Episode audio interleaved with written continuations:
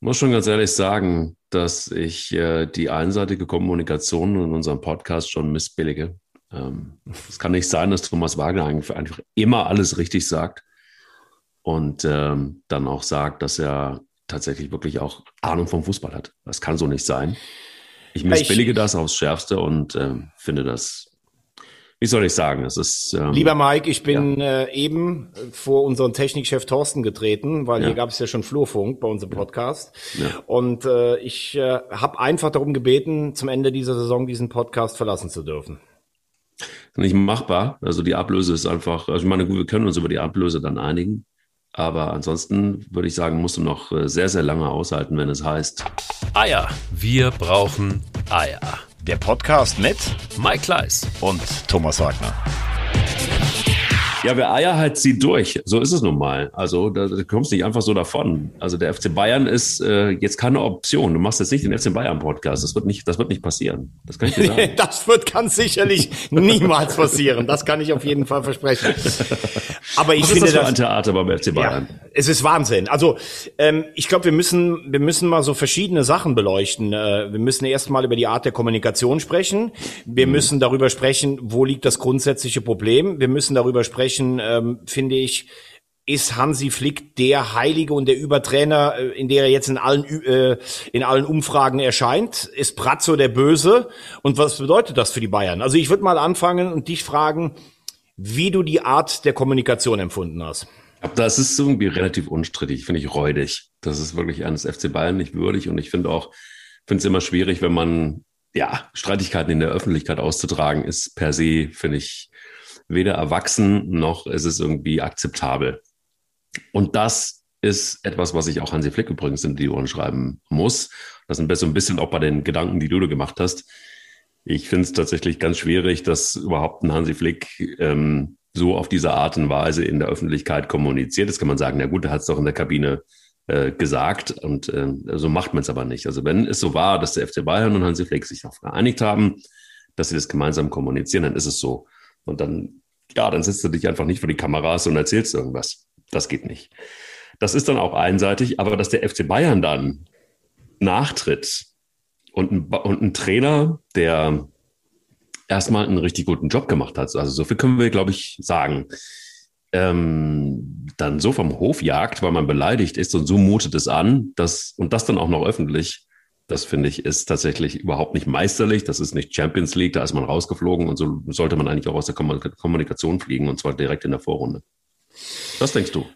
Ja, ich glaube, dass äh, wir tatsächlich ein bisschen ausholen müssen ähm, und wir müssen äh, ausholen auf den Zeitpunkt, als Nico Kovac, der Vorgänger von äh, Hansi Flick, entlassen wurde. Äh, Hansi Flick wurde auf Betreiben der Bosse als Co-Trainer installiert. Du kannst dich noch an die Konstellation erinnern. Nico und Robert Kovac, also zwei Brüder, leiten den FC Bayern München. Als Co-Trainer, der dazukommt, Hansi Flick, bist du natürlich mit den Jungs in der Kabine, mit denen, mit vielen hast du die Weltmeisterschaft gewonnen. Du bist ja als Co-Trainer eh immer so zwischen Cheftrainer und Mannschaft und er war ganz nah dran an der Mannschaft. Und er wusste natürlich, dass Kovac die Kabine komplett verloren hatte. Dann hat die Mannschaft praktisch Kovac weggemobbt und in dem in dem Falle war es dann so, dass äh, Flick wahrscheinlich auch nur ein paar kleinere Stellschrauben drehen musste. Er hat sicherlich gesagt, so, jetzt habt ihr den Trainer weg, das wolltet ihr, jetzt seid ihr in der Verantwortung. Er hat Thomas Müller stark gemacht, der seitdem wieder überragend spielt. Und er musste, wie gesagt, natürlich musste so eine Gruppe zusammenhalten, aber er hat sie vor allen Dingen auch in die Verantwortung gebracht. Und hat dadurch hat sich ein Lauf entwickelt, der in diesem Triple äh, ge geendet ist. Und in diesem Jahr hat er dann noch, äh, gut, Weltpokal, das ist jetzt sicherlich ein Wettbewerb, den gewinnen die Bayern eigentlich äh, immer, wenn sie da antreten. Supercup noch dazu gewonnen. Aber er hat diesen historischen Sechsfach Triumph äh, gezeitigt und dafür gebührt ihm jeder Respekt. Mhm. Du kannst dich aber erinnern, wir haben mal ganz früh die Diskussion gehabt, so um die Jahreswende, als das ja schon so anfing mit den Streitigkeiten mit Brazzo, wo ich äh, zu dir gesagt habe, ich habe den Eindruck, dass die Bayern-Verantwortlichen Hansi Flick nicht in dieser Kategorie der absoluten Top-Trainer auf der Welt sehen, wie einen Guardiola, wie einen Jürgen Klopp zum Beispiel, wie einen Sidan, weil sie sonst viel früher eingreifen würden. Dass das Verhältnis zwischen Pratzo und Hansi Flick katastrophal auch auf menschlicher Ebene ist, das wusste jeder, der sich damit äh, auseinandersetzt. Und entweder musst du als Verein ganz früh eingreifen und musst sagen, hey, ihr rauft euch jetzt zusammen oder einer von euch fliegt, oder du lässt es jetzt so laufen und jetzt ist es eigentlich, du hast es gesagt, das ist eines Vereines äh, der Bayerngröße natürlich eigentlich unwürdig und Hast du irgendjemanden gehört, der ganz klar gesagt hat, Hansi Flick ist unser Trainer, der bleibt, weil es der beste Trainer ist? Ja, sie haben gesagt, er hat Vertrag, weil sie, wenn er vielleicht zum DFB geht, Geld generieren wollten.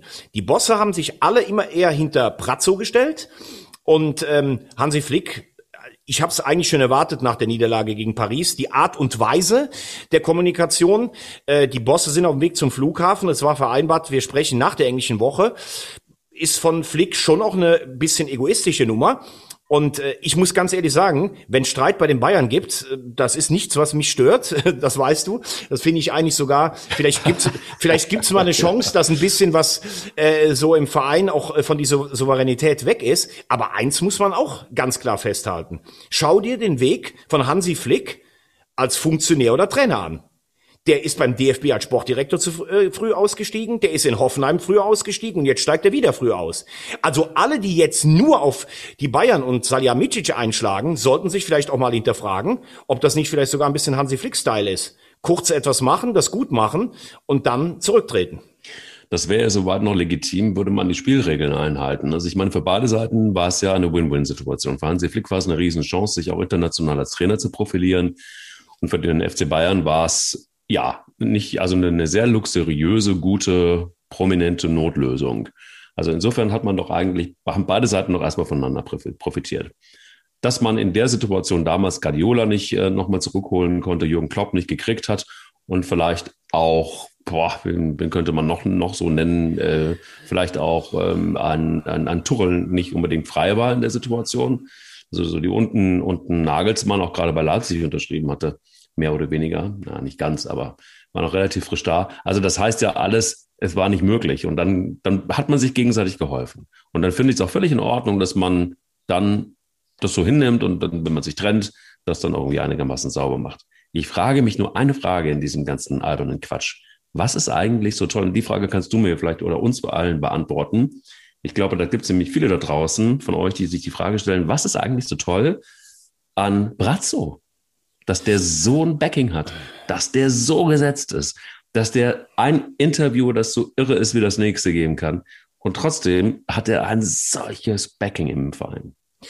Also ich glaube, dass äh, Salihamidzic sicherlich katastrophale ähm, Sympathie- und Öffentlichkeitswerte hat, dass er aber für die Leute, die bei den Bayern was äh, zu sagen haben, wie Kahn, wie Rummenigge, wie Hoeneß, äh, genau das vertritt, was sie immer haben wollen. Jemanden, der diesen Verein 24 Stunden lebt, schläft und träumt.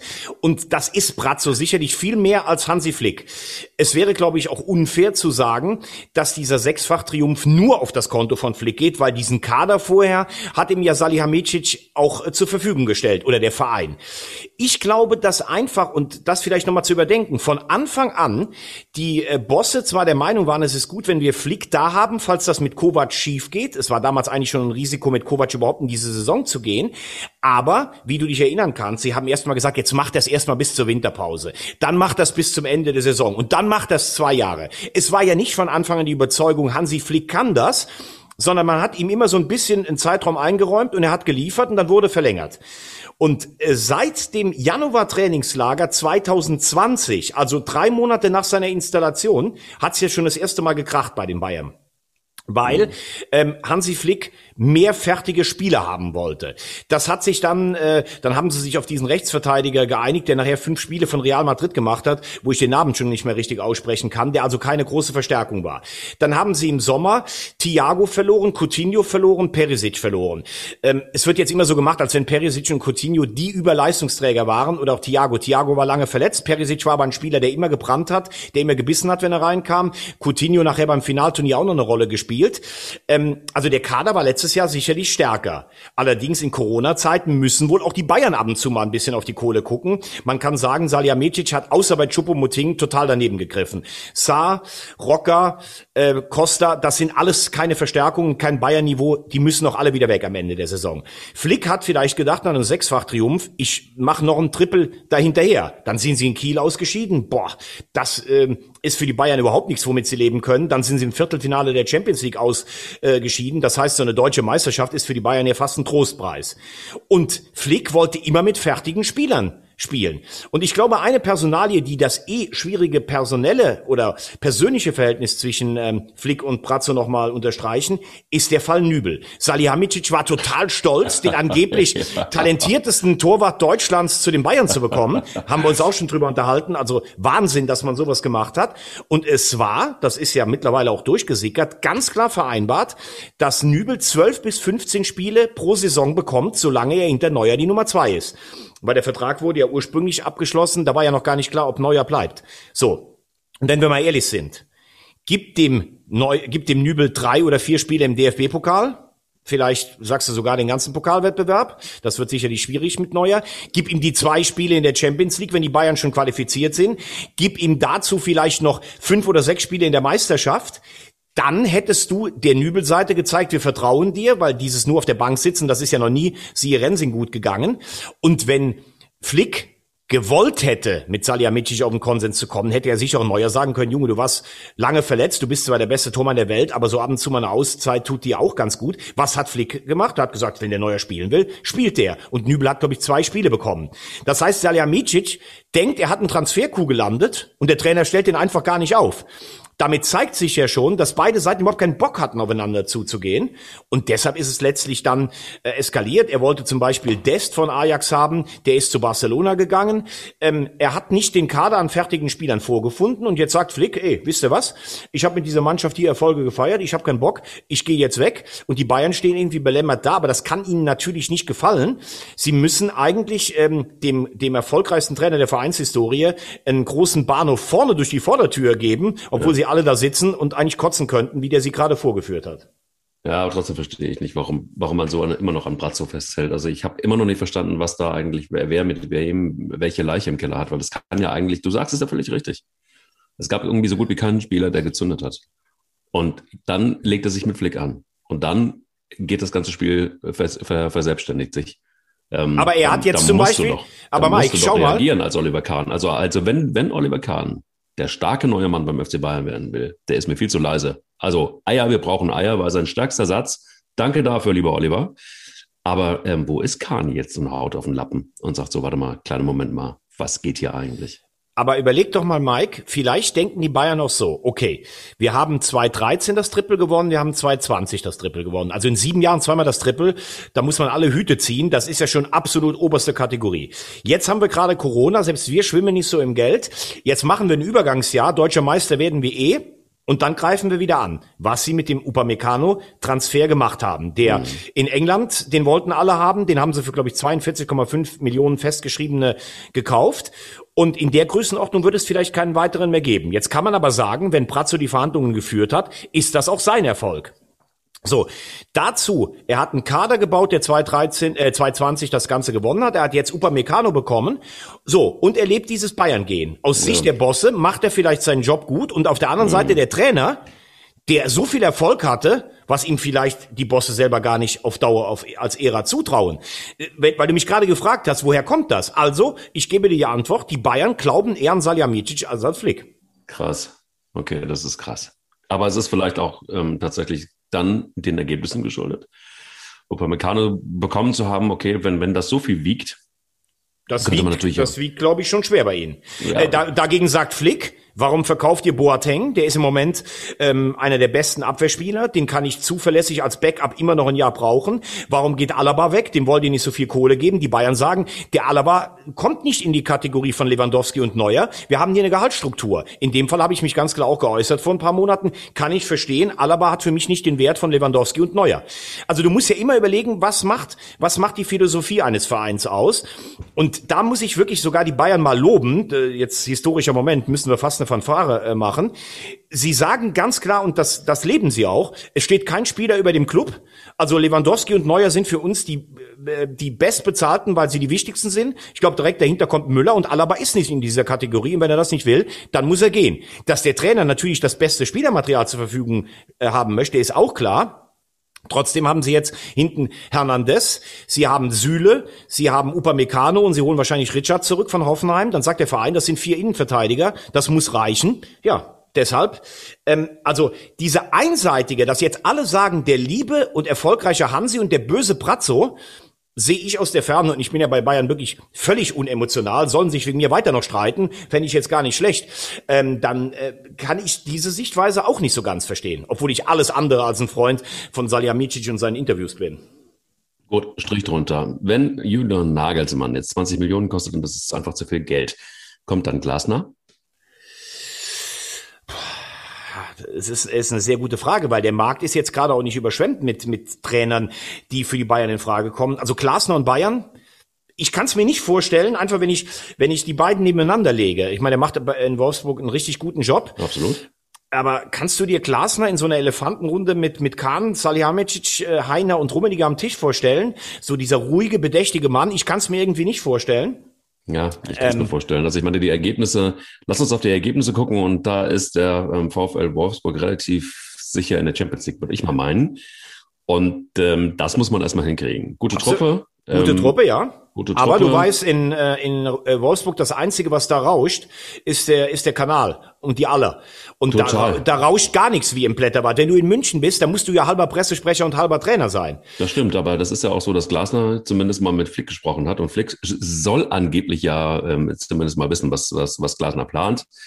Ähm, ist alles wieder so äh, Rumors. Aber am Ende des Tages könnte ich mir schon gut vorstellen, er hat sich einfach noch nicht ganz klar bekannt zum VfL Wolfsburg. Und es ist so, dass er mit Sicherheit einfach auch jetzt sehen wird, dass sein Marktwert dramatisch nach oben geht mit Platz drei. Und wenn es dann mit der Champions League klappt, allemal. So, also dann könnte ich mir gut vorstellen. Und warum nicht mal einen besonderen, äh, guten Arbeiter, der, ja, der sich vielleicht einfach auch in das Gefüge gut einpasst, der auch klug ist, der, ja, der, der vielleicht einfach auch so ein Bratzo mit Intelligenz schlagen kann, ähm, der einen Oliver Kahn vielleicht auch gut einfangen kann an der einen oder anderen Stelle. Und ich glaube, so ein Uli Hoeneß ist jetzt irgendwann sowieso Geschichte. Also in der Verantwortung wird er mit Sicherheit, er wird immer mal wieder einen schlauen Spruch von sich geben. Aber ähm, ja, mehr wird er nicht sein. Also ich könnte es mir gut vorstellen, vor allen Dingen anhand der Tatsache, dass wer ist denn sonst auf dem Markt? Also da, da reden wir davon, dass Mourinho jetzt bei, bei Tottenham äh, auf der Kippe steht. Gut, aber will den noch jemanden haben in Deutschland? Das ist die große Frage. Was ist mit den großen Trainern? Die sind alle unter Vertrag. Jetzt müsste man sich dann irgendwie dann doch schon mal in der Bundesliga umgucken. Und ähm, da kann ich mir schon vorstellen, dass es ein Kandidat sein könnte, zumindest. Also, ähm, ich hätte es auch nicht ausgeschlossen, dass Adi Hütter vielleicht äh, sogar Trainer bei den Bayern wird. Also den hätte ich mir da vorstellen können, so von der Statur. Der geht ja jetzt nach, nach Gladbach. Ich sag dir, äh, wie ich denke, wie es weitergeht. Ähm, Glasner geht nach Frankfurt weil äh, die Eintracht äh, sicherlich denkt, wir haben mit einem Österreicher ganz gute Erfahrungen gemacht. Ich finde, Glasner wirkt gegen Hütter, also Hütter wirkt wie ein Weltmann und Glasner wirkt dann eher wie der harte Arbeiter, aber das muss ja gar nicht, das muss äh, ja gar nicht schlimm sein. Ich glaube, für die Eintracht wird es eh eine schwierige Saison nächstes Jahr mit Champions League, mit völlig äh, neuer Führungsetage. Also Glasner würde nach Frankfurt passen. Kann natürlich aber immer sein, dass irgendjemand in Frankfurt jetzt sagt, ich werde neuer Sportvorstand und ich habe eine ganz andere Idee. Hm. Ähm, ich glaube, die Bayern werden alles versuchen, Nagelsmann zu bekommen. Mhm. Äh, Nagelsmann hat sich ja auch relativ äh, immer positioniert, dass er irgendwann die Bayern trainieren möchte. Ähm, ich glaube, sie werden das versuchen und sie werden dafür auch eine Menge Geld bezahlen, weil ich sehe auch sonst, wie du es gerade sagst, wer soll, also Tuchel ist gerade nach Chelsea gegangen, ähm, Guardiola ist bei City, wenn er dies Jahr die Champions League gewinnt und er war schon mal bei den Bayern, ich glaube es eher nicht. Klopp und die Bayern, das glaube ich auch nicht und dann wird schon dünn für das, was die Bayern, weil Mourinho ist ja eigentlich auch deutlich auf dem absteigenden Ast seiner ja. Karriere. Also Nagelsmann würde passen. Leipzig würde sich dann wahrscheinlich in, äh, in äh, Salzburg bedienen, bei Jesse Marsch äh, von, von RB Salzburg, äh, der auch gezeigt hat, dass er diese DNA lebt, dass er, glaube ich, ein guter Trainer ist, oder vielleicht Ceoane aus Bern, der Leverkusen immerhin rausgeschmissen hat. Ähm, Dortmund hat dann Rose, Gladbach hat Hütter und so würde das Trainerkarussell sich, äh, sich langsam füllen. Also wenn die Bayern ernst machen bei Nagelsmann, dann glaube ich, und Nagelsmann immer gesagt hat, er möchte mal zu den Bayern, dann glaube ich, dass sie äh, den bekommen. Und ich glaube genauso, dass Hansi Flick, das habe ich ja auch immer schon hier gesagt, zum DFB geht und Bundestrainer wird. Es ist gerechtfertigt, dass Julian Nagelsmann so gehypt wird. Äh, meiner Meinung nach auf jeden Fall. Ich ähm, finde, finde es total interessant. Äh, ich kann mich noch genau erinnern, ich glaube, er war 28 Jahre alt und ja. äh, in Hoffenheim hat es mit dem Retter Hüb Stevens überhaupt nicht funktioniert. Mhm. Und dann hat irgendwie Alexander Rosen hat dann äh, Julian Nagelsmann, den A-Jugendtrainer, installiert. Mhm. Ich war damals für Sky in, in, in Hoffenheim. Das ist jetzt, wie lange wird das her sein? Fünf, sechs Jahre oder sowas? Ne, länger, glaube ich. Nee, ich glaube gar nicht so. Ich meine, der ist jetzt ist, ist im zweiten Jahr in Leipzig und der war, glaube ich, drei Jahre in Hoffenheim. Also es müsste irgendwie sowas fünf, meine ich, können wir nochmal nachgucken. Und ich war für Sky damals als ähm, Field Reporter im Stadion und ich habe echt gedacht, wie, wie spricht man den jetzt eigentlich ein? Weil der, der war ja 20 Jahre, ja nicht 20, aber 16, 17 Jahre jünger als ich. Komische Situation, du weißt, was ich meine. Ne? Du hast angefangen, da hast du mit Tränen geredet, wie Otto Rehagel, der, der, da hast du sogar gedacht, wenn er dem nicht richtig guten Tag saß, dann bläst er dich erstmal um. Aber ähm, und dann, was mir direkt aufgefallen ist, der, dass der Nagelsmann ein solches Selbstvertrauen hat, wie der da ankam, so breite Schultern, wie der so geht. Und was wie der Hoffenheim gerockt hat, war sensationell. Wie der gerade Leipzig aufstellt, ist sehr, sehr gut. Und ich glaube, Nagelsmann hat auch keine Angst. Also du musst, du musst als Bayern-Fan, das äh, Bayern-Trainer, das musst du dir zutrauen. Und ich glaube, der traut sich das zu. Der wird sich auch nicht sagen lassen. Das wird sicherlich für die Verantwortlichen nicht so einfach. Aber der hat das Format als Bayern-Trainer ganz klares Ja. Gut, 2016, Februar 2016. Also fünf Jahre. Boah, dieser Thomas Wagner. Es ist, es ist einfach, was soll ich sagen? Es ist einfach, da kann ich einfach nur schwafeln. Du bist da der Experte. ähm, sag mal, ähm, wie ist es mit dem Wunder Terzic eigentlich? Das war ja ein, äh, ein krasses, äh, komisches Spiel irgendwie. Was ist, was wäre, also sagen wir es mal so, sehr verkürzt natürlich, aber was wäre Borussia Dortmund ohne den Wunder Haaland? Ja, die hat ja die letzten Spiele hat er ja nicht so geliefert, ne? muss nee, man auch sagen. Dieses, ja, ja, ja, gut. Äh, wobei Werder, das hatten wir ja auch schon mal besprochen, müssen wir uns auch mal, müssen wir uns äh, in einer der nächsten Folgen mal intensiver drum kümmern. Hat mich letzter ein Leser äh, angeschrieben, ein Hörer angeschrieben, äh, dass wir Werder bitte auch mal äh, unter die Lupe nehmen sollen. Gestern haben sie, finde ich, eigentlich ganz anständig angefangen, aber es bleibt dabei. Die Diskrepanz zu den Top-Teams der Liga ist eklatant. Also Werder hat ja eigentlich gefühlt in keinem Spiel gegen die Top 5 oder 6 eine richtige Chance. Ähm, wächst immer mehr in die Rolle der grauen Maus rein und hat jetzt auch so ein Must-Win-Spiel gegen Mainz äh, vor der Brust. Sonst müssen die echt nochmal richtig nach unten gucken. Sind nur vier Punkte Vorsprung vor dem Relegationsplatz und Hertha hat noch ein Spiel weniger. Mhm. Ja, aber zu Dortmund. Ähm, ich finde, sie haben sich sehr gut verkauft in der in der Champions League, äh, zweimal gegen Manchester City. Für mich einer der größten Verlierer, Emre Can, äh, eingekauft, der große Anführer, ein völlig überflüssiger Elfmeter. Das ist für mich übrigens auch ein Elfmeter. Ja. Also wenn ich wenn ich den Arm so blöd rausmache, ja, ist äh, ist Natürlich ist es ein Elfmeter, weil ich ja eigentlich auch damit ja. rechnen muss, dass ich mit dem Kopf gar nicht mehr rankomme. Und Scham, der mir immer mehr auffällt durch seinen Laufstil und ich bin hier der Führungsspieler, der soll erstmal sein Kerngeschäft machen, der soll mal gut Fußball spielen. Und davon habe ich dieses Jahr viel zu wenig von ihm gesehen. Ähm, aber nach dieser, wie gesagt, ganz guten Leistung und nach der Vorlage der Mannschaften von Frankfurt und Wolfsburg am Tag davor, das Ding gedreht, relativ souverän. Ich finde auch, dass die Dortmunder Bosse das sehr geschickt machen. Die gehen gar nicht auf die Provokationen des Haalands Lagers. Wir fahren mal nach Spanien und treffen uns mit denen und wir fahren nach England und treffen uns, gar nicht eingeht.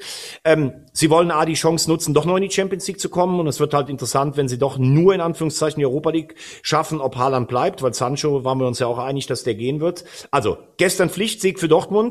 Ich glaube fast, dass sie alle Spiele gewinnen müssen, um noch in die Champions League zu kommen. Ich würde das Dortmund grundsätzlich immer zutrauen, bin aber sehr, sehr skeptisch, weil ich glaube, dass diese Mannschaft dann doch noch nicht so gefestigt ist. Das haben wir schon so oft gesehen. Man dachte, sie sind auf einem guten Weg und dann gab es wieder eine überflüssige Niederlage. Ähm, also ich glaube, sie brauchen 15 Punkte, um einen der beiden davor noch zu überholen. Und dann bleibt ja eventuell noch als Krönung das Pokalfinale wahrscheinlich gegen Leipzig. War aber auch so, ich fand, es, es war wirklich so, wie du sagst, Werder hat es nicht so schlecht gemacht. Die haben aber auch ihre Chancen nicht gemacht. Also guck mal, Eggestein, wenn der den Pfosten, ne, 63. Minute, ähm, dann äh, Sargent, 72. Minute ja, es eine Szene, die ich gesehen habe, ein bisschen mitgeschrieben. Und ja, also es war schon okay. Es war natürlich jetzt nicht so, dass sie, dass sie überragend Dortmund dominiert hätten, auf gar keinen Fall. Ich glaube, du musst einfach ein bisschen länger dieses 1-0 halten. Ne? Dann wird Dortmund nervös.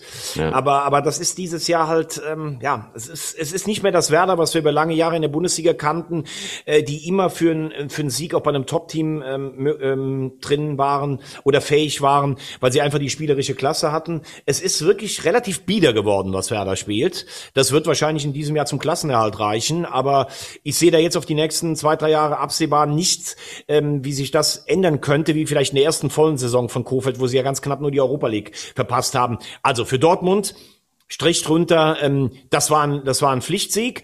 Aber ich habe das Gefühl, auch wenn ich die Leistung gegen, gegen ähm, City mir nochmal vor Augen äh, führe, Bellingham spielt richtig gut im Moment.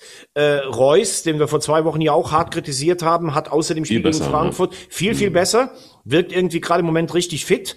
Haaland äh, trifft jetzt wieder. Das ist natürlich auch ein Faktor für den Saisonendspurt. Und man darf ja gar nicht denken, was Dortmund für Punkte weggeschmissen hat. Ne? Überleg dir mal. Wir haben fünf Punkte verloren, zum Beispiel gegen den FC. Äh, äh, also was die gegen die unteren äh, Mannschaften liegen haben lassen. Der Schlussspurt wird kommen. Ich denke aber, dass er trotzdem zu spät kommt. Glaube ich auch. Oben wird es aber relativ eng insgesamt. Ne? Wenn du dir dann anguckst, dass irgendwie plötzlich ähm, äh, Frankfurt mit einer, finde ich, desolaten Leistung äh, gegen Gladbach 4-0 untergeht. Und wenn du dir überlegst, dass plötzlich Union Berlin nochmal 2-1 gegen Stuttgart gewinnt und plötzlich tatsächlich auch zumindest mal rein rechnerisch eine gute Chance hat, immer noch international eine Rolle zu spielen. Ähm, Bayer Leverkusen hat einen Pflichtsieg gegen den ersten FC Köln errungen. Also es ist da oben relativ viel Musik noch drin, oder? Internet auf den internationalen Plätzen. Ähm, ja, also wir haben ja gesagt, die Bayern ähm, sind Meister, Leipzig wird Zweiter, dann Wolfsburg, Frankfurt, Dortmund. Äh, das sind für mich die Kandidaten für die Champions League. Habe ich gerade gesagt, ich glaube, dass es Dortmund nicht mehr schafft. Mhm. Gut, Leverkusen spielt keinen guten Fußball, punktet jetzt aber. Gladbach kommt wieder so ein bisschen ins Laufen. Ja, Union ähm, auch Glückwunsch, 40 äh, Punkte Marke über, übersprungen. Ich glaube nur trotzdem, dass die Plätze äh, 5, 6, 7, also zumindest 6 und 7 dann doch eher von Leverkusen, die haben einen gewissen Vorsprung und von Gladbach nachher ähm, belegt werden. Und äh, zu deiner Frage nach Frankfurt, ja, das ist natürlich jetzt ein selten dämlicher Zeitpunkt. Adi Hütter verkündet unter der Woche, ich gehe und äh, dann verlieren sie 4 zu 0. Jetzt wird ja auch alles äh, reininterpretiert und reingeheimnist. Ich äh, stelle mal die Fakten äh, dar. Gladbach hat in den letzten drei Spielen sieben Punkte geholt, die sind aus dem Loch raus. Gladbach hat für mich den besseren Kader als Frankfurt, also kannst du da auch mal ein Spiel verlieren. Du kannst auch mal 4-0 verlieren, wenn du wie Frankfurt in den letzten Wochen die ganze Liga gerockt hast und alles aus dem Stadion geschossen hast. Ähm, für mich ist nicht nachvollziehbar, warum eine Mannschaft jetzt schlechter spielen soll, weil Adi Hütter geht. Also die Spieler selber wollen alle in die, wollen alle in die Champions League. Das gibt ja. eine fette Prämie und das ist für dich selber das Drehkreuz im europäischen Fußball, wo du dich präsentieren kannst. Dass jetzt irgendein Spieler so zusammenbricht, oh Gott, der Adi geht jetzt, mein Trainer, das kann ich mir in der heutigen Zeit einfach nicht mehr vorstellen. Klar denkst du als äh, Spieler vielleicht auch, boah, hier ist aber ganz schöne Fluktuation. Adi weg, Freddy weg, Bruno weg, ähm, der Stäubing letztes Mal weg. Irgendwie schade für Frankfurt, hatten wir auch schon gesagt. Spielen gefühlt so die beste Vereinssaison der Bundesliga-Vereinshistorie. Mhm. Aber du kannst mal in Gladbach verlieren. Sicherlich ist das Heimspiel gegen Augsburg jetzt ein wichtiges Spiel. Das ist gar keine Frage. A, wegen dem Punktabstand. Es sind in Anführungszeichen nur vier Punkte und das schlechtere Torverhältnis gegen, gegen Dortmund. Du solltest das gewinnen, um die Nerven zu beruhigen. Augsburg musst du eigentlich auch schlagen, werden sie auch schlagen, obwohl das ein sperriger Gegner ist. Aber solche Situationen hast du immer mal in der Saison. Das hättest du auch jetzt, wenn, wenn Hütter gesagt hätte, ich bleibe, hättest du das Spiel in Gladbach trotzdem verlieren können und hättest jetzt auch nur vier Punkte Vorsprung. Ähm, also für mich ist das immer viel zu leicht konstruiert, weil ich mich dann frage, welcher Spieler ist jetzt wirklich so bodenlos enttäuscht, dass er seine Leistung nicht mehr bringen kann. Das ist für mich totaler Kokolores. Ähm, aber die Eintracht, ich würde es ihnen wünschen, dass sie diese hervorragende Saison mit diesen Mitteln krönen und in die Champions League einziehen würden. Lass uns ans Ende der, der äh, Tabelle gucken. Das war im Grunde genommen oder ist nach wie vor eine schwierige Situation, denn alleine durch das abgesagte ähm, äh, Topspiel im Keller, Mainz gegen Hertha, sieht sehr bitter aus. Also da wissen wir nicht, wie wird das dann am Ende dann äh, sein? Dann gab es irgendwelche kuriosen Diskussionen. Ähm, das war aber eher medial ein Thema. Saisonabbruch. Ähm, ich glaube, da dürfen wir uns einig sein, dass das nicht passieren wird. Die Frage ist, wie sieht's dann unten aus? Denn immerhin hat Bielefeld gepunktet. Bielefeld ist also durch, wie wir ja alle schon gewusst haben. Ähm, Mainz, Hertha, dann äh, Schalke 04 müssen wir, glaube ich, gar nicht mehr drüber reden. Wenn ich dann auf, Ende, auf das Ende der, der, der Tabelle gucke mit 13 Punkten, das ist ja wirklich einfach, da kriegt man einfach nur noch. Das ist nee, also auch dieser Auftritt, äh, dieser Auftritt in Freiburg war wieder mal bodenlos. Also ich habe das gesagt, es tut mir leid für alle meine Freunde, deren Herz Königsblau schlägt. Das ist der peinlichste Absteiger aller Zeiten und ich glaube, wir sollten das jetzt, bis es neue Personalentscheidungen gibt, auch gar nicht mehr weiter kommentieren. Finde ich auch. Danke Ey. dafür. Das ist wirklich, wirklich echt auch, also man, es ist, es ist Schalke 04, liebe Freunde. Es ist ja. Schalke 04. Aber gut. Äh, lass uns, aber du wolltest, ich habe dich unterbrochen. Ich, ich kann es nur immer noch nicht fassen, was ich da sehe, mit den, immer wieder auf, den, auf dem Tabellenplatz und den Punktestand und das Torverhältnis. Alter, das ist wirklich. Ähm, Gut, aber wie also, aber ja, zu Hertha, das ist jetzt eine gute Frage, weil man das natürlich jetzt schlecht einschätzen kann. Also zum Beispiel Jahrstein, der Keeper hat ja wohl einen richtig schweren Verlauf gehabt. Äh, der war ja in der Charité sogar. Der wird wohl nicht mehr spielen. Ja. Ähm, die Frage für mich ist immer, wie fit kommt eine Mannschaft aus dieser äh, zweiwöchigen Quarantäne raus? Klar, die bekommen dann alle Fahrräder nach Hause und Pulsuhren und was weiß ich nicht, aber das ist ja kein mannschaftstaktisches Konditionstraining. Ähm, auch diese Fitness, die du nur über die Spiele bekommst, die fällt ja dann auch mal raus. Und das wird dann sehr eng getaktet sein. Das zweite ist für mich, wie gehst du als Verein damit um? Fängst du jetzt an, oh Gott, wir sind jetzt die Armen, wir müssen jetzt alle zwei oder drei Tage spielen. Äh, da habe ich die ersten Äußerungen von Arne Friedrich und Carsten Schmidt eigentlich sehr positiv interpretiert, weil die einfach sagen, gut, die Saison ist eh schwierig, wir dürfen jetzt uns hier nicht runterziehen lassen, wir werden uns dagegen stemmen, wir packen das trotzdem. Ich glaube, das ist auch die einzige Möglichkeit, die du hast. Du darfst jetzt auch gar keine Alibi irgendwie jemandem geben, weil mit der Kohle, für die Hertha eingekauft hat, musst du trotzdem die Klasse halten. Wird aber trotzdem interessant, das zu sehen. Mainz hatten wir letzte Woche ausgiebig besprochen. Da glaube ich einfach, dass die jetzt auch durchziehen, obwohl die ein brutal schweres Restprogramm haben. Ähm, ja, Bielefeld, hast du gesagt, die punkten einfach. Ganz unspektakulär, aber die punkten. Ja. Und so spricht im Moment äh, relativ viel gegen den FC, wobei ich trotzdem sage, dass ich dem FC morgen zum Beispiel gegen Leipzig auch eine Überraschung zutraue, weil für Leipzig geht's um nichts mehr. Die haben häufiger dann auch schon mal unentschieden, wie jetzt gegen Hoffenheim, das war auch nicht besonders gut. Ähm, Zumal der FC in Leverkusen eigentlich auf Augenhöhe gespielt hat. Aber klar ist auch, du hast jetzt noch fünf Spiele und in denen muss der FC eigentlich neun, besser zehn Punkte holen. Und da kann man sich natürlich fragen, trotz des Restprogramms mit Leipzig, mit Augsburg, mit Freiburg, mit Hertha und Schalke. Also die Rechnung ist ja einfach. Die sagen, wir gewinnen die Heimspiele gegen Freiburg und gegen Schalke, dann hast du sechs. Du musst eigentlich sagen, wir müssen in Augsburg oder in Berlin gewinnen, dann hast du neun und vielleicht irgendwo noch einen, der runterfällt. Du kannst aber genauso sagen, in Leipzig hast du, wenn alles läuft, keine Chance. In Augsburg hat sich der FC immer schwer getan. Sehr unangenehmer, heimstarker Gegner. Äh, Freiburg glaube ich schon auch, dass du das zu Hause gewinnst und dann spielst du bei Hertha, deinem direkten Konkurrenten. Also, und selbst wenn du sagst, gegen Schalke hältst du dem Nervendruck dann stand, dann hast du sechs Punkte. Irgendwas muss noch dazukommen. Äh, also das Wochenende hat die Ausgangsposition für den FC nicht erleichtert. Und zumal eins muss man ja sagen, ich kann es mir einfach nicht verkneifen, Leipzig hat ja auch sehr, sehr schnelle Spieler. Also sehr schnelle Spieler, die der erste FC Köln nicht hat.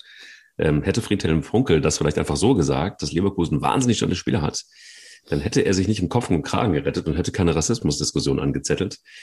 Wie hast du, also der, sagen wir es mal so, es gibt so zwei Brennpunkte in Sachen Kommunikation. Also der erste Brennpunkt ist in, in, in München zu suchen und auch zu finden und der andere beim ersten FC Köln. Da hast du also einen Friedhelm Funkel, der 67 Jahre alt ist und bei dem vielleicht noch ein paar Oldschool-Momente, Gedanken, äh, Wordings im Köpfchen herumspuken ähm, er gibt irgendwie äh, verwirrte Interviews und äh, will eigentlich was ganz anderes sagen und redet sich im Kopf und Kragen. Aber da ist die Kommunikationsabteilung vielleicht auch gefordert, wo man sagen muss: so, hallo, gibt's die überhaupt? Ist da überhaupt jemand? Ähm, bereitet Friedhelm Funkel irgendjemand vor?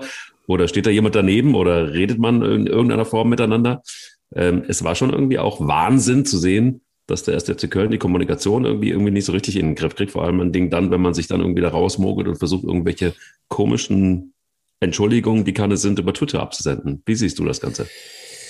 Also, Zunächst mal, ähm, ich kenne Friedhelm Funkel wirklich gut und ich kenne ihn lange. Also das ist einer von den Trainern, wo du nicht einfach nur mal Interviews machst, sondern äh, der war oft äh, in Sendungen bei mir. Wir haben uns privat äh, auch mal in der Stadt durch Zufall gesehen, da hast du miteinander geredet. Also Friedhelm Funkel ist und ich glaube, das kann ich wirklich sagen, der ist wirklich kein Rassist. Ich finde auch die Aussage in einem anderen Kontext zu bewerten, als das, was Clemens Tönnies damals gesagt hat. Das war für mich eine rassistische Aussage, obwohl ich mir jetzt da auch nicht äh, zu gestehe, dafür kenne ich Tönnies zu wenig, ob das so grundsätzlich sein Gedankengut ist. Ähm, das möchte ich mal dahingestellt lassen. Ich ähm, sage bei Friedhelm Funkel zwei Sachen. Ich weiß bis heute nicht, was er mit diesem Interview bezwecken wollte, weil genau wie du richtig sagst, hätte er gesagt, ja, wir hatten einfach äh, Schnelligkeitsnachteile, äh, dann wäre ja alles gesagt gewesen. Also er hat da ein, ein Fass aufgemacht, wo, wo überhaupt gar keiner nachgefragt hatte. Mhm. Also so, so kenne ich ihn auch gar nicht, weil er normalerweise immer der Souverän ist. Dann geht das natürlich, wir beide haben ja auch direkt nach dem Spiel geschrieben, das war ja klar, dass das irgendwas nach sich zieht. Ja. Ich hätte versucht, es einzufangen auf eine andere Art und Weise und hätte gesagt, äh, ich stand total unter Strom nach meinem ersten Spiel nach langer Zeit, die Abstiegsangst und ich muss ganz ehrlich sagen, ich habe mich völlig vergaloppiert in dem äh, in dem Interview, dafür entschuldige ich mich. Ich wollte eigentlich sagen, das sah bei uns aus, als wenn Usain Bolt gegen den 100 Meter deutschen Meister läuft. So waren die Geschwindigkeits äh, Unterschiede. Ich glaube, damit wäre es auch einigermaßen noch nachvollziehbar gewesen, was er wahrscheinlich gemeint hat. Ich möchte jetzt auch niemanden aus der Presseabteilung vom FC kritisieren, weil ich glaube, das ist wirklich ein Job, der ist im Moment auch nicht vergnügungssteuerpflüchtig. Du weißt ja gar nicht mehr, wo du überall löschen musst. Aber klar ist auch, sie haben versucht, das irgendwie aus der Welt zu schaffen mit, ja, ich habe das ganz anders gemeint. Aber wa warum hat er dann gesagt, das darf man ja nicht sagen. Man darf ja sagen, dass ein, ein Spieler schneller ist. Wir beide haben gestern auch noch ein bisschen so eine Diskussion und verschiedene ähm, verschiedene ähm, Gutachten von, von Universitäten, weil ich dann zu dir gesagt habe, ja, ich glaube schon, dass wenn du dir ein Olympiafinale anguckst, da sind dann sieben oder acht äh, Sprinter, die kommen aus Jamaika oder aus, aus Mittelamerika, weil sie vielleicht tatsächlich zum Sprint äh, auch körperlich besser geeignet sind. Keine Ahnung, aber es hat in dem Falle ja auch gar nichts zu suchen, weil hätte einfach gesagt, äh, ja, die sind einfach schneller als meine Spieler, dann, dann wäre es äh, gut gewesen. Hat jetzt sicherlich auch nicht dazu gebracht, also wenn man es positiv sagen wollte, würde man sagen, der Trainer versucht, den ganzen Stress auf sich selber zu ziehen. Aber ich glaube, das wollte Friedhelm ganz sicher nicht. Und äh, du hast eigentlich noch eine Baustelle mehr. Und ich habe selbst mit vielen FC-Fans gestern gesprochen, die natürlich auch jetzt nicht sagen, der ist irgendwie Rassist, aber die auch sagen, ey, warum treten wir eigentlich in jedes Fettnäpfchen, was da irgendwie rumliegt? Schwierige Situation in Köln, muss man sagen. Ja, also ich will dazu, ich finde es immer komisch irgendwie, wenn, wenn, wenn, wenn Weiße ähm, über darüber sp sprechen, äh, können es auch ganz klar sagen, wie sich denn, äh, wie, wie sich denn Schwarze fühlen. Also finde ich irgendwie auch irgendwie ein bisschen wirr. Was ich aber äh, safe sagen kann, ist, dass wir schon ein Problem haben mit so einem, ähm, ich nenne das immer Alltagsrassismus. Und es geht nicht darum, ob jemand Rassist ist oder nicht, sondern dass man einfach schlicht und ergreifend einfach immer ein bisschen aufpasst mit dem, was man da so sagt. Und ähm, damit kann man es dann auch so stehen lassen. Und, und, und ich finde auch, wenn man Scheiße gebaut hat, und da gehe ich immer fest davon aus, ähm, dass das hat dann aber auch was mit Erziehung zu tun, dann sagt man, dass man Scheiße gebaut hat und windet sich da nicht irgendwie komisch raus. So, das ist irgendwie das, was ich am allerräudigsten finde. So dass man dann noch irgendwie sagt, ja, habe ich alles nicht so gemeint und es sollte eigentlich gar nicht so. Da sagt man einfach Scheiße. Ich habe einfach irgendwie was abgespeichert im Kopf, was wahrscheinlich ein bisschen oldschool ist das wird nicht mehr passieren, hat aber nichts damit zu tun, bababa. Das ist in den Kabinen im Fußball mit Sicherheit, äh, sonst hätten wir doch diese ganzen Antirassismus-Kampagnen des DFB und du hast du nicht gesehen überhaupt nicht, dass das immer noch ein Thema ist. Das ist doch unbestritten. Aber dass man dann so damit umgeht, und das ist doch der Punkt, das finde ich einfach komplett daneben. Und das ist auch nicht gerade und das ist auch nicht ehrenhaft und das, das, das, das, das brauchst du, das braucht weder Friedrich Funke für sich noch braucht das ein erster FC Köln im Moment gerade so eine Diskussion. Und ähm, vielleicht gewinnt man mal wieder das eine oder andere Spiel und sorgt dafür, dass langsam aber sicher da Ruhe einkehrt in diesen Verein, auch kommunikativ übrigens, und dass man sich da vielleicht einfach jemanden holt, der professionell irgendwie drauf hat.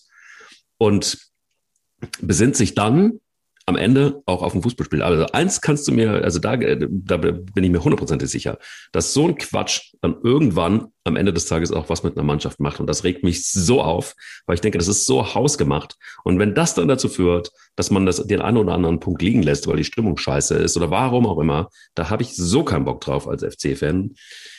Ähm, das muss man einfach in den Griff kriegen. Punkt. Äh, wobei, Mike, eins muss man ja auch ganz klar sagen, es ist ja überhaupt nichts Schlimmes, sondern eher eine Auszeichnung, wenn man denkt, boah, die haben so schnelle Spieler. Das ist für mich wirklich wie ein, wie ein äh, 100-Meter-Finale, wo, wo die Jungs aus Jamaika alles kurz und klein laufen. Ja, äh, ja. nein, aber wenn, wenn, wenn einer sagt, ey, die waren einfach zu schnell für uns, das hat ja nichts, also das finde ich, das hat nichts mit Rassismus zu tun, weil das ist ja ein, ein Lob für einen anderen Spieler. Ich verstehe nur nicht, warum er das so gesagt hat.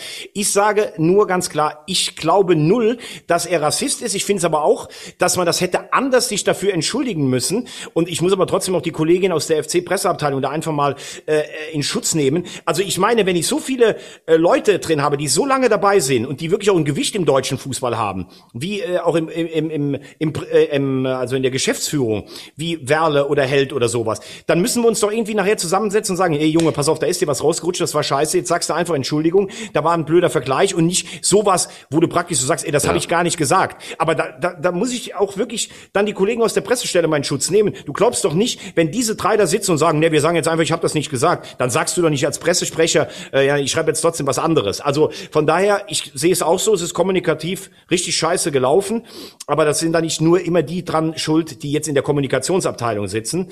Und ob das jetzt was mit der Mannschaft macht, das weiß ich nicht direkt. Ich weiß aber nur, dass es auf jeden Fall nicht dazu führt, dass jetzt alle hier geschlossen sagen, boah, wir müssen morgen gegen Leipzig für eine Überraschung sorgen.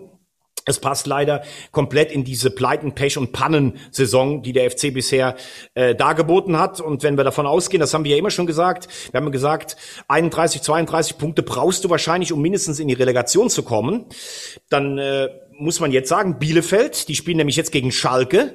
Bielefeld hat im Moment die besseren Karten und dann hat vielleicht der FC nur noch die Hoffnung auf Hertha, dass die halt nicht gut aus der Quarantäne rauskommen. Mhm. Also es sieht im Moment nicht gut aus für den FC, das muss man sagen. Wobei ich habe immer gesagt, sie werden 15. Ähm, ich will jetzt auch nicht jede Woche meine meine Tipps umwerfen, aber das ist im Moment muss man sich als FC-Fan ganz ganz große Sorgen machen. Vor allen Dingen, wie es nämlich dann finanziell aussieht, wenn er in der zweiten Liga spielt. Da hatten wir ja auch schon drüber geredet. Also dass der Vertrag von Markus Gistol verlängert wurde mit einer Abfindung und da soll ja sogar noch ein Passus äh, also der gilt ja praktisch jetzt, der hatte bis 23 Vertrag und nicht mit einem Abstieg erlicht er dann, sondern der läuft einfach bis 23. Ja, Zwar ja. zu einer modifizierten Rate, aber das ist ja, das ist kompletter Irrsinn, das muss man wirklich sagen. Also du verlängerst mit dem Trainer und kalkulierst aber trotzdem ein, dass der absteigt und zahlst den dann weiter. Ich, da fällt mir nichts mehr zu ein. Das ist das Management und das ist eben auch nochmal was, noch mal vielleicht auch abschließend, das hat gar nicht äh, nichts damit zu tun, dass ich auf einzelne Mitarbeiter in der Kommunikationsabteilung raus will, sondern das heißt das Gesamtkonstrukt der Kommunikation. Ja. Das ist das eher das Problem. Aber lass uns gucken. Also ich habe safe gesagt, bis vor einigen Wochen war ich nicht derjenige, der gesagt hat, direkter Abstiegsplatz. Aber dann irgendwann habe ich mich festgelegt und sage direkter Abstiegsplatz. Und so ist es im Moment auch gleich. Und da äh, bleibe ich auch erstmal bei, solange das tatsächlich überhaupt alles insgesamt im gesamten Konstrukt und da sind wir noch nicht bei der Problematik Anderson und so weiter mit dem verletzten Knie. Das irgendwie Haus, ein hausgemachtes Problem, den hat man schon krank eingekauft. Also es ist alles insgesamt ein Konstrukt, das nicht funktioniert, nicht für die erste Bundesliga funktioniert. Dabei bleibe ich safe. Lass uns gucken auf Real Madrid gegen Chelsea, PSG gegen Man City.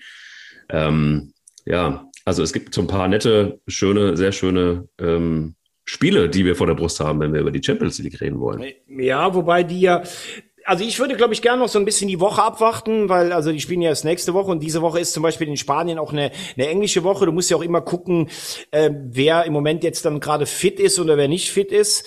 Ich halte es für ein sehr, sehr ausgeglichenes Halbfinale. Mhm. Aber weil du gerade die Champions League angesprochen hast, äh, was hältst du denn von den Plänen für eine parallel laufende Super League, die ja gestern aufgeploppt sind? Also ich finde es tatsächlich langsam albern. Also irgendwann muss man sich mal, glaube ich, irgendwie entscheiden. Also ist es, oder sagen wir es mal so, ist Fußball ein Spiel, das einfach nur noch Kohle bringt und einfach nur noch der Rahmen abgeschöpft wird und einfach noch mehr Geld verdient werden muss? Leider ganz klares Ja.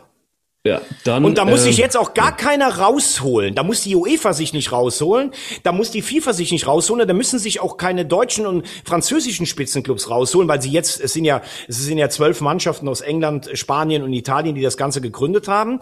Dazu sollen ja noch fünf weitere kommen. Dann würden auch sicherlich die Bayern und Paris ins Spiel kommen. Und dann können sich fünf irgendwie noch qualifizieren. Man muss mal ganz klar sagen, mit der Einführung der Champions League, Anfang der 90er Jahre, hat die UEFA ähm, die äh, Flasche aufgemacht und die Geister, die ich rief, die kriege ich nicht mehr eingesperrt.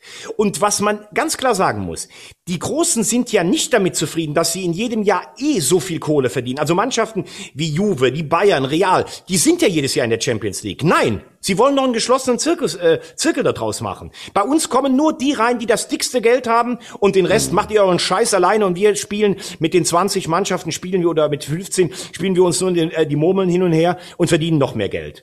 Und das hat übrigens, bevor jetzt hier irgendeiner sagt, oh, die Bayern sind ja gar nicht dabei, die Bayern werden dabei sein, das hat Karl-Heinz Rummenigge als Chef, der er lange war, der europäischen Topclubs, genau mit angestoßen.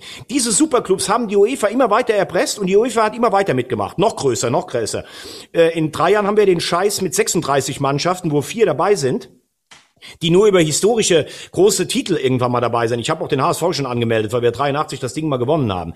Es ist ganz klar zum Kotzen, wie der Fußball nur noch sich selber melkt. Oh, Real mit Juve, boah, ihr seid unser Ansprechpartner. Dann spielt doch, geht raus, spielt ihr 20, spielt ihr ein eigenes Turnier. Mich interessiert das sowieso nicht mehr. Ich kann mir das nicht mehr angucken. Ja. Früher hättest du gesagt, wenn Bayern gegen Real gespielt hätte im Landesmeisterpokal, boah, was für ein geiles Spiel. Ich glaube, in den letzten zehn Jahren haben die 20 Mal gegeneinander gespielt. Wen interessiert das noch groß so? Also mich interessiert's nicht. Jetzt kann man natürlich mir auch vorwerfen, was interessiert dich als HSV-Fan im Moment Spitzenfußball? Können die Leute ruhig alle sagen, mich interessiert es einfach nicht mehr.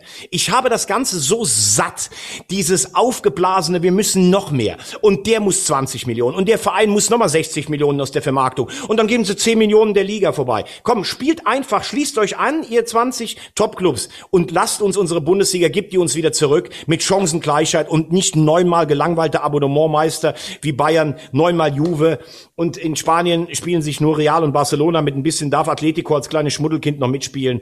Es ist nur noch zum Kotzen, muss man mal ganz klar sagen. Oh, selten so oft erlebt, aber interessant ist, und das finde ich wirklich nicht uninteressant, zumindest äh, der Stand von, äh, von heute Nacht, ist es so, dass Deutschland bisher nicht vertreten ist. Also es gibt ein Dutzend Fußballclubs, die diese, diese Superliga planen. Und äh, dazu gehört unter anderem der FC Arsenal, Chelsea, Liverpool, Manchester City, Manchester United, Tottenham Hotspur. Und dann kommt aus Spanien und Italien noch der AC Milan dazu, Atletico Madrid, Barcelona, Inter Mailand, Juventus, ähm, Turin und Real Madrid. So ist im Moment der Stand zumindest. Mal. Ja, das sind die zwölf. Und es soll ja eine 20er-Liga werden. Ja. Und ich garantiere dir, in dieser 20er-Liga sind die Bayern dabei, da ist Paris dabei, da wird wahrscheinlich auch Leipzig oder Dortmund dabei sein. Es ist im Moment, äh, wahrscheinlich können die Bayern jetzt noch sagen, siehst du mal, wir haben damit gar nichts zu tun. Die sind hundertprozentig dabei. Da müssen wir überhaupt nicht dran, äh, drum rumreden. Siehst du, dann lass uns doch Folgendes sagen. Diejenigen, unter all den Hörerinnen und Hörern, die uns hier zuhören und die immer noch ähm, Fußball wirklich pur mögen und die sich immer noch Spiele anschauen des HSV in der zweiten Liga ähm, oder vom ersten FC Kaiserslautern noch in der dritten Liga. Der Ein wichtiger Sieg gegen Saarbrücke, du Geiler, am Wochenende. Wichtiger, wichtiger, sehr, sehr, sehr wichtiger Sieg. Und solange es auch noch ein Bielefeld gibt, das durch ist, Hey. Und, und Union und, und, und Poster von Christian Streich. So, dann ist die Welt auch noch in Ordnung. Und dann muss man eins sagen, all die, die das noch aushalten und die da auch noch diese Romantik hineinsetzen, die haben eins, nämlich vor allen Dingen ganz Eier. dicke Fußballeier. Eier. Wir brauchen Eier. Eier.